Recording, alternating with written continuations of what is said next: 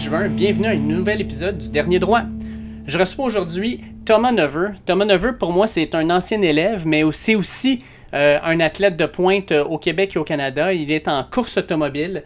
Présentement sur le circuit USF 2000, euh, il a gagné sa première course sur justement ce circuit-là il y a de ça quelques jours, quelques semaines. Et il a encore cinq courses pour pouvoir euh, peut-être gagner le titre de recrue de l'année. Euh, il est actuellement deuxième. Il faut savoir qu'il y a 30 coureurs qui sont dans cette série-là, qui mènent éventuellement, si on est assez fort, à l'IndyCar. Euh, fait qu'on va parler un petit peu avec lui de ce qu'il a mené euh, à, faire de la course automobile, cette passion-là, où il l'a cultivé, comment il s'entraîne, euh, et maintenant aussi, c'est quoi les prochaines étapes pour lui. Fait que vraiment une conversation intéressante avec, euh, oui, un ancien élève, mais surtout quelqu'un qui est passionné par les moteurs. Fait que je vous fais entendre mon entrevue avec Thomas Neveu à l'instant. Aujourd'hui, je suis joint par Thomas Neveu. Euh, Thomas Neveu, qui est un coureur automobile euh, qui a passé dans plusieurs médias, mais moi, je l'ai vu à plusieurs reprises dans ma classe parce que j'étais son prof. Et que, écoute, je lui avais promis que j'allais l'interviewer un moment donné euh, quand il allait finir son secondaire. C'est maintenant chose faite, c'est un finissant. Salut Tom, comment ça va? Salut, ça va super bien. ça fait bizarre de te parler après avoir fini mon secondaire. Oui, exact. Ben, finissant, tu sais, ton bal de finissant, c'est cette semaine. tu as coursé en fin de semaine aux États-Unis, tu es de retour au pays écoute, je me suis dit, let's go, on prend l'opportunité. Puis, euh, ben, euh, vendredi, euh, je ne te demanderai pas de faire un tour de char parce que je risque de crier comme une fillette. Mais on va quand même, on va quand même en profiter pour se jaser aussi vendredi. Écoute, depuis que je t'enseigne, puis depuis que je te connais, en fait, parce que je savais que tu qui avant même de t'enseigner, ton nom circulait dans l'école comme quoi tu étais un coureur automobile, que tu faisais du karting. Puis là, ben, tranquillement, pas vite, tu montes les échelons. Ça monte tranquillement. Tu es rendu dans le USF 2000, tu courses aux États-Unis. Qu'est-ce qui t'a donné? Parce que là, j'ai lu plein d'affaires sur toi. tes parents disaient que tu as commencé à faire du karting, tu étais super jeune, euh, tu as pesé sur l'accélérateur, puis le monde qui était là disait Vous n'avez pas fini, il va toujours être là-dedans. Ça, ça vient d'où tout ça, cette, cette passion-là pour les, moteurs, les, chars, tout ça? Euh, d'où c'est que tu as trouvé ça? Ben, en gros, depuis que je suis jeune, depuis que je suis jeune, tout ce qui est un moteur, c'est ça, qui est, ce que j'aime, c'est l'adrénaline. Euh, j'ai commencé avec des petits quatre roues, une motocross. Puis euh, j'ai commencé, je voulais, moi, je voulais faire de la course de motocross, dans le fond. Puis mhm. euh, je faisais des cours, des camps de jour l'été. Puis ma mère trouvait ça trop dangereux, ce, qui est, ce qui est un peu. il faut que je donne accord, c'est quand même dangereux. Puis elle a essayé de trouver une alternative qui, qui me donnait encore ce sentiment-là, puis de pouvoir être sur un quelque chose à moteur, dans le fond. Puis elle a trouvé le karting. Donc, j'ai commencé à Icar, à Mirabel, euh, faire des camps de jour l'été, des cours, puis euh, juste voir si j'aimais ça. Mhm. puis, euh, puis, tout de suite, j'ai adoré ça. Puis c'est là, là, que ça a commencé l'amour pour moi, pour les courses, dans le fond. Puis j'avais six ans et demi. Puis depuis ce temps-là, je veux dire, maintenant, j'ai fait ma, ma, première saison. Je suis en train de compléter ma première saison en voiture. Puis je course encore en karting. Donc, ça fait ça fait neuf ans que je course en karting, puis je pense qu'il me reste encore euh, plusieurs années dans le karting, puis, euh, puis plusieurs années dans le sport euh, motorisé si, toutes, les, toutes les circonstances le permettent. Question comme ça, là, mettons, six ans et demi, le kart que tu conduisais, il permettait d'aller à quelle vitesse à ce moment-là?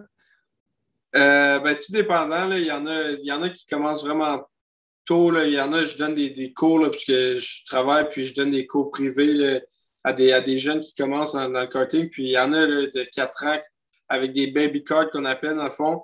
Puis euh, ça peut rouler jusqu'à 45-50 km/h. Puis là, quand tu, quand tu vas vers euh, la classe que j'ai commencé, moi, qui qui est ça s'appelle Micromax, dans le fond. Donc, les 6, c'est de 7 ans à 7 ans à 9 ans, si je me rappelle bien. Puis pour courser, c'est 8 ans. Mhm. puis, euh, puis, ça, ça a changé là, maintenant. C'est plus sévère. Là, mais quand, quand j'ai commencé à courser, moi, il y avait des dérogations. Puis euh, c'était plus ouvert. Là, mais ça peut aller jusqu'à 85-90 km/h. Donc, c'est quand même assez rapide là, pour, des, pour des petites voitures aussi légères que ça. Puis, euh, tu n'es pas super protégé, tu n'es pas attaché dans le, dans le. Puis, tu es, au roll sol. je veux dire, tu es à 2-3 cm du sol. Donc, le, le sentiment de vitesse aussi est encore plus gros.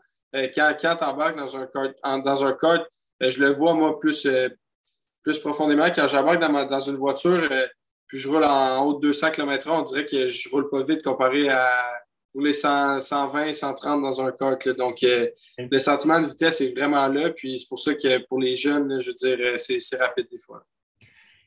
La, question que tu dois te faire poser 3000 fois, je vais te la poser aussi. As-tu ton permis de conduire? Non, non, pas encore. Je devrais l'avoir d'ici un mois et demi, deux mois. Là, OK, parfait. All right. Fait que là, ton père, là, il va te donner des cours de conduite, puis euh, tu vas conduire le char avec ton père à côté, puis tu vas dire T'inquiète pas, ça va bien aller. exact. C'est tout ça que je dois faire en ce moment. fait que là, tu es, es, en USF euh, 2000. Euh, c'est ta première saison. L'an dernier, en fait, tu t'es ramassé, en fait, c'était ton objectif de faire le USF 2000, mais tu disais que tu manquais un peu de fond, fait que tu t'es retrouvé en, FIA NACAM, puis tu as quand même des super performances. tu as gagné une de tes premières courses, terminé deuxième, troisième dans les épreuves suivantes, alors que tu étais au Mexique. Euh, on, en a parlé euh, informellement, en fait, en classe, puis tu me disais, tu la Formule 1, c'est un rêve, mais inatteignable pratiquement parce que ça coûte tellement cher. Puis là, tu dis, mettons, l'USF 2000, je manquais de, budget. Mettons, pour une année complète, là, ça ne représente pas un budget pour toi pour pouvoir, pouvoir compétitionner puis courser? Un budget, je ne vais pas le mettre en montant, je vais le mettre en effort. C'est des, des heures de travail en dehors de la piste pour pouvoir aller, aller pas beaucoup de temps sur la piste. Je veux dire, il y a tellement de travail qui est mis en dehors de la piste. On a une équipe, euh, une super bonne équipe pour les médias, euh, les, réseaux sociaux, les, points, les, les communiqués de presse d'après-course, les partenaires que tu dois avoir, puis les, essayer d'aller trouver des commandites, c'est vraiment difficile. je veux dire, euh, au Québec, d'essayer d'aller trouver de l'argent pour pouvoir courser aux États-Unis. Euh, c'est super difficile d'approcher des compagnies. Une chance que mes parents sont là pour, pouvoir m'aider. Euh, je veux dire, c'est des, des, gros, gros budgets. Euh, les courses, on le sait, ça coûte cher. Puis je pense que le programme dont je suis en ce moment, comme tu l'as bien dit, la Formule 1, c'est inatteignable. Je veux dire, c'est un budget qui est, c'est même pas pensable. Je veux dire. Puis la USF 2000, ce qui est, super bon de tout ce programme-là. Dans le fond, la Road to Indy qui appelle, c'est une filière aux États-Unis qui, t'amène vers la IndyCar, en fait. Puis, euh, il y a trois étapes pour se rendre là. Donc, la USF 2000 dans laquelle je course. Ensuite, tu as Indy Pro 2000. Puis, tu as la euh, Indy Light. Ça, c'est les trois classes avant de se passer à IndyCar. Qui IndyCar, je veux dire, ça prend de plus en plus en popularité aux États-Unis. C'est rendu les courses sont vraiment bonnes. Puis, il y a beaucoup de monde. Il y a des, des centaines de milliers de fans qui vont à chaque course. Puis, euh, puis à chaque année, le gagnant de la catégorie du Road to Indy, si moi je gagne par exemple en USF 2000, je gagne cette année, euh, j'ai, je crois que c'est quasiment le trois quarts de ta saison dans le next step qui est payé. Donc ça, il n'y a aucun programme dans le monde qui, est offert par la série comme ça. Je veux dire, c'est, ça, c'est, une commandite de beaucoup de milliers de dollars. Donc ça, c'est, faut que tu performes, faut que tu gagnes, mais je pense que c'est une bonne opportunité. Puis, euh, c'est pour ça que cette année, on a, été capable de. On a choisi, dans le fond, ce, programme-là. Puis, euh, l'année passée, on a manqué de fonds pour, faire la, saison. En même temps, ça s'est quand même bien, bien passé. J'ai fait encore d'autres courses dans le karting. J'ai, fait, j'ai pris de l'expérience. Il y a eu le COVID, donc ça a été une saison un peu spéciale. Mm-hmm. Puis, euh, vers la fin de l'année, j'ai fait mes premières courses en, en voiture, en Formule 4, pour pouvoir essayer de prendre l'expérience en monoplace. C'est pas le même type de course. Euh, mais ça je pense que ça m'a donné de la bonne expérience, puis ça m'a préparé pour, pour être prête pour cette année, dans le fond. Est-ce que tu te mets ou tu sens une pression justement de performer pour te permettre de passer tout de suite au prochain niveau? Ou dans ta tête à toi, USF 2000, tu pourrais être là encore 2, 3, 4 ans pour pouvoir vraiment faire ta place passer au prochain niveau ou tu veux vraiment monter les échelons le plus vite possible? Oui, bien, c'est sûr que moi, j'ai toujours aimé ça, euh, changer de catégorie le plus vite possible en karting. J'ai tout le temps changé euh, dans les jeunes. À chaque, chaque fois, j'étais dans les jeunes. Quand j'ai monté en senior, la plus grosse cloche, j'avais 14 ans, je coursais contre du monde de 18, 19 ans, 22 ans, euh, du monde qui font ça professionnellement. Donc, c'est sûr que moi, j'aime ça de changer tout le temps, mais des fois, c'est pas essayer de ne pas brûler les étapes non plus. Là.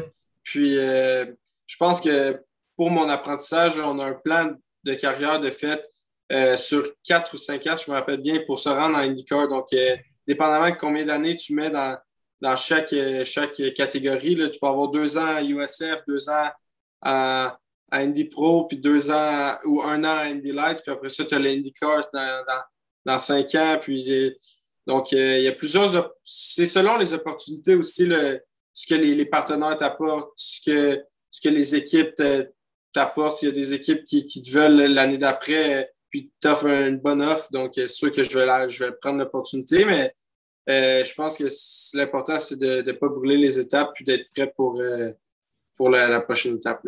Oui, exact tu as vécu quand même une expérience européenne parce qu'en 2016, tu avais 13 ans, si je ne me trompe pas à ce moment-là. Euh, tu as été recruté, dans le fond, pour euh, participer au championnat d'Europe junior de karting. Euh, puis tu as quand même super bien performé. Deuxième au championnat du monde de Rotax à Sarno en Italie. Tu as gagné le, Je ne sais pas comment. C'est-tu SK USA ou CUSA ou. Supercard USA, ça, c'est une, des, une des plus grosses courses dans le monde. Je veux dire, à chaque année, tous les Européens viennent à cette course-là. C'est tout à la même date, tout à la même place. Puis euh, ça fait 20, 20 quelques années que cette course-là a lieu. Là, puis c'est une super grosse course. Donc, il y a en haut de 80 inscrits par classe. Donc, ça, c'est une de mes meilleures courses, là, je pense. Puis tu finis euh, quatrième à la grande finale Eurotax au Brésil. Euh, cette année-là, en fait, là, où tu t'es ramassé en Europe, justement, comment tu as vécu ça? Parce que là, tu sors complètement de ta zone de confort. On s'entend que tu sors de l'Amérique du Nord, tu t'en vas en Europe où le karting, la course automobile, c'est pas mal plus gros qu'ici, je pense. C'est un autre monde complètement. Puis surtout, tu t'en vas en Italie, euh, tu as, toujours l'emblème Ferrari pas loin, puis euh, toute l'histoire derrière ça. Comment tu as vécu ça? Comment, c'est quoi tes souvenirs de cette, de, cette, euh, de cette expérience-là? Ben, ça a, été, ça a été une super belle expérience. J'ai coursé deux ans en Europe, puis j'étais supposé retourner l'année passée pour encore courser, mais malheureusement, avec le, COVID, ça a mis fin à mes plans. Euh, mais je pense que l'Europe, ça va toujours rester dans mes meilleures courses que j'ai faites. C'est là que tu apprends le plus. Euh, je veux dire, là-bas en Europe, les jeunes ne vont pas à l'école, ils font euh, ils coursent. Quand, les jeunes coursent, c'est à chaque fin de semaine. Puis il y a beaucoup d'inscrits. C'est là le plus haut calibre. Puis, puis je veux dire, je suis dans une équipe italienne, dans l'équipe de manufacturier. Puis le niveau de professionnalisme, c'est juste c'est incroyable. Puis puis j'ai eu, eu des bons résultats quand même aussi. C'est sûr que si tu veux bien le faire puis avoir les, meilleurs résultats, il faut que tu sois là à, chaque week-end, puis tu pratiques. Puis euh, moi, j'ai fait surtout des, championnats puis, euh, que j'ai été, puis je suis revenu étudier, retourner. Puis c'est difficile avec le voyagement, l'Europe, le, jet lag, tout ça. Donc c'est dur d'être au niveau de. À leur niveau, si, si tu le fais pas, euh, si tu n'es pas là six mois par année, dans le fond. Euh, mais je pense que ça a été de la bonne expérience pour moi, puis ça, m'a amélioré. C'est sûr, ça m'a aidé dans, mes courses pour quand je suis revenu en Amérique du Nord, j'étais plus fort, ça c'est sûr. Ouais. Euh, tu as gagné donc euh, Supercart à Las Vegas. Tu as gagné il y a deux semaines, en fait, en, dans, voyons, là j'ai un blanc, mais. En USA. Oui, mais c'était où la, la course déjà? À Ouais, All right. Fait que tu as gagné là, tu as, plein de victoires dans ta carrière. Est-ce qu'il y en a une qui sort du lot, une victoire où tu es sorti de là en disant Oh my God, ça, c'est quelque chose que je vais avoir de la misère à topper dans ma vie? Ben, je pense que je pense qu'elle à Vegas, c'est une bonne victoire en karting, mais euh, je pense que ça c'est rien comparé à ma, dernière victoire que j'ai faite en, voiture. Euh, j'espère qu'il va, en avoir plusieurs autres dans le futur, mais de pouvoir gagner, euh, je partais de la septième position la fête des pères, tout ça, de, mon père ne pouvait pas être là pour la course, pour pouvoir gagner pour lui. Euh, je pense que c'était vraiment le fun. je pense que c'était une de mes meilleures courses. Puis c'était une des courses les plus dures euh, mentalement, physiquement que j'ai faites. Je veux dire, la pression que j'avais, euh, c'était quelque chose. C'était ma première victoire en, voiture aussi. Donc, vraiment content. Tu sais, quand tu parles de, de, de karting, puis là, maintenant, tu es dans une monoplace. Euh, nécessairement, tu as des ajustements à faire en tant que pilote. C'est une chose de piloter le véhicule, mais tu as aussi probablement une grosse affaire à, d'études à faire au niveau de la, mécanique, euh, les ajustements aérodynamiques, les suspensions, etc. Tu as une équipe qui est avec toi, mais toi, en tant que pilote, c'est juste de donner l'information sur euh, assouvir, assurvir, au niveau du freinage, il y a quelque chose qui se passe ou tu te concentres juste sur ton pilotage d'attitude ben non, c'est oui, il y a une bonne équipe derrière moi. Il y a des ingénieurs. Puis, euh, euh, dans le fond, on a une grosse équipe. Là, puis, euh, c'est important de, eux, s'ils veulent progresser, puis si on veut progresser avec la voiture, c'est important que nous, on donne de la super bonne information. dans le fond, tout ce qui se passe dans la voiture, tu as un peu dit le freinage, si tu sens quelque chose au freinage, quand tu rentres dans le coin, qu'est-ce qui se passe avec la voiture? Euh, quand tu dans le milieu du coin vers la sortie, quand tu rembarques sur le gaz, qu'est-ce qui se passe avec la voiture? Euh, fait que c'est important d'avoir les meilleurs pilotes, c'est eux qui vont être capables de, donner le plus d'informations pour ajuster la voiture euh, comme ils pensent. Puis, puis ça, c'est beaucoup d'apprentissage en karting. ça, paraît, ça paraît un peu stupide, mais il y a beaucoup, beaucoup de, de, de, trucs que tu peux changer sur un kart. puis donc là aussi, c'est important d'avoir un bon feedback, mais quand tu arrives en voiture, c'est encore plus important. C'est, je pense que c'est ça la, chose la plus importante. Puis cette année, là, on, a, une bonne équipe. J'ai trois teammates aussi avec. On a quatre voitures dans l'équipe. Puis euh, on est capable, on a une bonne chimie, les, quatre pilotes, puis on est capable d'arriver à des bons consensus, d'essayer des différents, différents trucs sur la suspension. Euh, etc. Puis euh, on, est, on, est, capable d'avoir une voiture très performante à chaque week-end. Puis on a, une, on a, une, équipe qui a beaucoup d'expérience. Ça fait 13-14 euh, années qu'ils sont dans le championnat. donc, euh. Pour toi, ça a été quoi le plus difficile en passant du kart, mettons, à Formule 4 ou à USF 2000? L'affaire qui, pour toi, était le plus difficile à t'ajuster, c'est-tu la vitesse? C'est-tu, comme tu disais, avec les karts, j'ai une plus grande sensation de vitesse que j'ai moins peut-être avec le USF 2000? C'est-tu la, la qualité de la, compétition? Qu'est-ce qui a été le plus difficile pour toi pour l'ajustement? Euh, ben, la voiture, quand tu rentres en voiture, je vais, l'expliquer au complet. Quand, tu embarques dans la voiture, normalement, en karting, quand tu t'en vas pour faire un bon tour, tu planifies un tour au complet. Tu te mhm. concentres pour faire un super bon tour, mettons, en qualification, puis c'est une section le tour. En voiture, tout, tout est tellement plus lent que tu, tu dois te concentrer chaque virage. Et, OK, cet enchaînement-là, faut que donc, un tour, ça, nécessite tellement de concentration avec des pistes comme on a vu à Road America, c'est une piste d'un tour de deux minutes euh, de 6, 4000, euh, donc 6 euh, points quelque chose kilomètres. C'est super long. beaucoup de virages, puis tu n'as pas d'angle mort. Dans le fond, quand tu as beaucoup d'angle mort, tu dois t'ajuster avec tes miroirs. c'est différent en karting, tu, veux voir en arrière, tu, tu, te retournes la tête, puis tu vois. En auto, tu es es assis dans l'auto, puis euh, tu es attaché de partout, tu peux pas bouger une épaule, tu peux pas. Tu es, dans un étroit comme un cockpit très, très petit, puis euh, c'est complètement différent. Puis tu dois commencer à utiliser l'aérodynamique euh, au freinage. Tu peux avoir plus de pression quand tu, quand tu freines à haute vitesse, puisque les, les ailerons t'aident. la suspension, il faut, utiliser la suspension. C'est toutes des choses que tu dois t'adapter extrêmement euh, comparé au, karting. Donc, euh, je pense qu'en général, ça a été un gros learning process, mais on, y arrive, puis à chaque week-end, on apprend de plus en plus. Puis aussi, les courses, euh, c'est pas la même chose de, de courser. Les voitures sont beaucoup plus grosses. la marge d'erreur est beaucoup plus petite qu'en karting. Puis, on a coursé sur l'ovale. Tu es, à côté du mur tout le long, un, mur de béton. Puis, on a coursé en Floride aussi sur un, un circuit urbain. Puis, je veux dire, c'est des choses qu'en karting, euh, qu'on ne peut pas voir, on peut pas avoir en karting. Puis donc, c'est de l'apprentissage. Oui. Euh, tu as coursé probablement dans, tu, me corrigeras, mais en trois situations, tu as probablement des circuits fermés, des circuits urbains, puis tu as des ovales. Y a-t-il d'autres choses? Non, exact. Ben, c'est ça. Il y a le circuit routier, on a le circuit euh, on, était supposé courser à Toronto là, en fin de semaine. Euh, malheureusement, ça a été cancellé avec le COVID. Là. Ça, ça, a été une super belle course, une super belle opportunité aussi pour les partenaires de pouvoir venir à la, course. Là. Puis c'est une course dans le centre-ville avec les, avec les IndyCar. C'est un gros événement. Euh, malheureusement, ça a été cancellé, mais on course aussi sur. On a une course sur un week-end sur le Val, dans le fond, pour essayer de nous préparer pour, pour se rendre vers, le, vers l'IndyCar. Puis en coursant sur les trois, il y en a-tu un que tu as préféré? Il y en a-tu un que tu dis euh, ça, ça, j'adore courir dans ce type d'environnement-là? Euh, définitivement pas le, Val. ça, a été, pour moi le Val, je veux dire, euh, c'est. Faut pas que tu aies peur quand tu fais ça sur le Val. Ça prend de la confiance. Tu as confiance en la voiture. puis ça a été. J'ai quand même bien fini vers la fin. je veux dire, je me rapprochais à chaque session, mais c'est du temps puis c'est de l'expérience. Euh, mais je dirais que le circuit routier, je veux tu peux, pas, peux pas te tromper avec ça. on fait des super belles pistes cette année. Là. On, a, on a commencé à Barber en Alabama, qui est une course avec du dénivelé, puis c'est juste incroyable.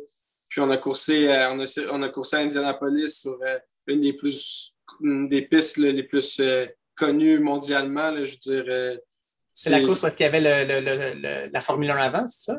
Oui, la Formule 1 coursée là. Donc, c'est un circuit, c'est incroyable, ce circuit-là. Puis, toute l'infrastructure, comment c'est gros, puis les, les spectateurs qu'il y a cette année, c'est impressionnant. Même moi, des fois, là, quand, quand j'arrive, puis euh, j'en ai vu, j'en ai visité des courses, là, puis des, des pistes, des, des complexes, et des fois, c'est impressionnant de voir ça. Il faut que je te parle de, de, de course automobile en général, parce qu'au Québec, on a quand même une historique. On a les Villeneuve. Fait que probablement, quand, quand toi, tu dis je fais de la, course automobile, tout ça, il y a toujours un petit peu le, le, le spec des Villeneuve en arrière.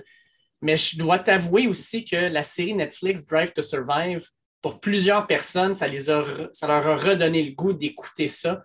Euh, parce qu'on a vu les, derrière de la Formule 1. Est-ce que la Formule 1 est un monde vraiment unique en son genre, probablement à cause de l'argent qui roule là-dedans, tout ça, ou tu retrouves un peu toutes ces petites facettes-là dans des niveaux inférieurs comme la Formule 4 ou la USF 2000? Euh, ben, tu le retrouves, mais c'est pas la même chose. Je veux dire, la Formule 1, euh, même la IndyCar, je veux dire, c'est. La, la, IndyCar, il y a beaucoup de politique aussi, puis c'est. C'est gros, mais c'est pas aussi gros que la Formule 1. Je veux dire, la, la Formule 1, c'est. C'est plus, plus juste sur la piste, c'est le développement qu'ils font en dehors de la piste, les millions de dollars qui sont impliqués. C'est pas comparable à rien. La Formule 1, ça va rester la Formule 1. Mais pour les courses, les meilleures courses, moi, je pense que IndyCar, c'est temps-ci, je veux dire, c'est des courses avec. Euh, sur 10 courses, on a. Ou 9 courses, pardon, on a 7 gagnants différents. Donc, euh, en Formule 1, tu ne vois pas ça, c'est des équipes qui dominent. Puis, euh, donc, je pense que. Je pense que. Je pense que la Formule 1, ça va toujours rester, par contre, une coche sur toutes les autres choses petite question comme ça, tu sais, je regarde, là, mettons, euh, justement, Drive to Survive, il y a plusieurs prises de vue où tu es dans le cockpit avec le pilote, puis tu vois les murs arriver, puis la vitesse à laquelle ils arrivent, puis les, marges entre le désastre et le succès. Tu penses-tu à ça quand tu roules? Tu, sais, tu dis, bon, j'étais dans le van, on était à côté d'un mur de béton, il faut quand même une certaine confiance, mais tu sais, quand tu finis premier, c'est que tu parti septième, tu as fait des dépassements. Euh, un moment donné, c'est tu dois avoir une fine ligne dans ta tête de ça, je ne peux pas faire ça parce que je me retrouve dans le clos ou ça, OK, je le laissais puis on verra ce que ça va donner?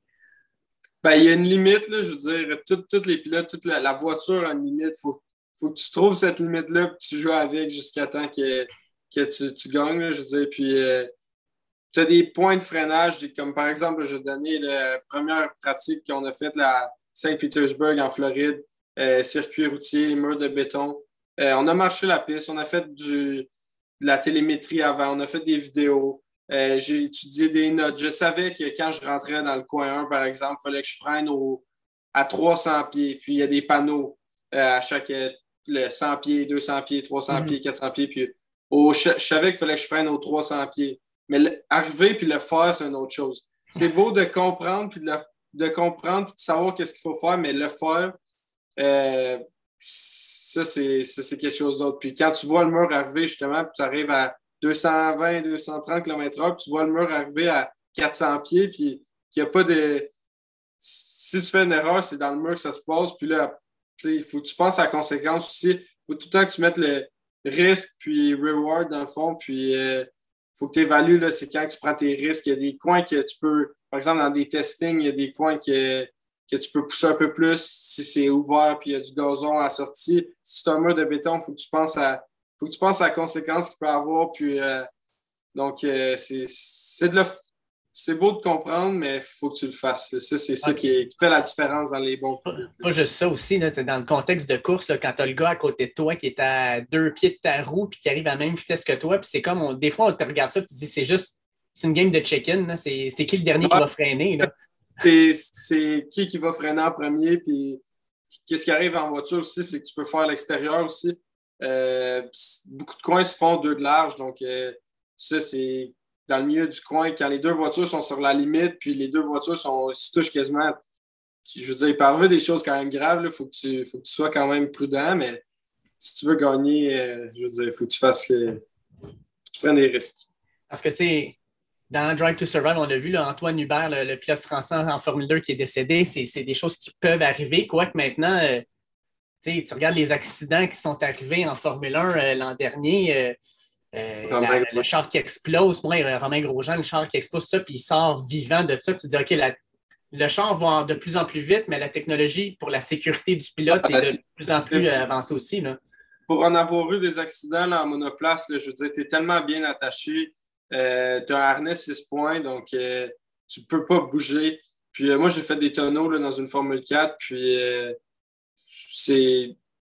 C'est toi, tu, ne contrôles rien, tu lâches le volant le plus vite possible pour pas te, essayer de te, blesser une main, mais quand, quand, la roue part, tu n'as aucun contrôle du volant, mais euh, pour avoir fait des tonneaux, c'est vraiment moins pire que ça l'a l'air.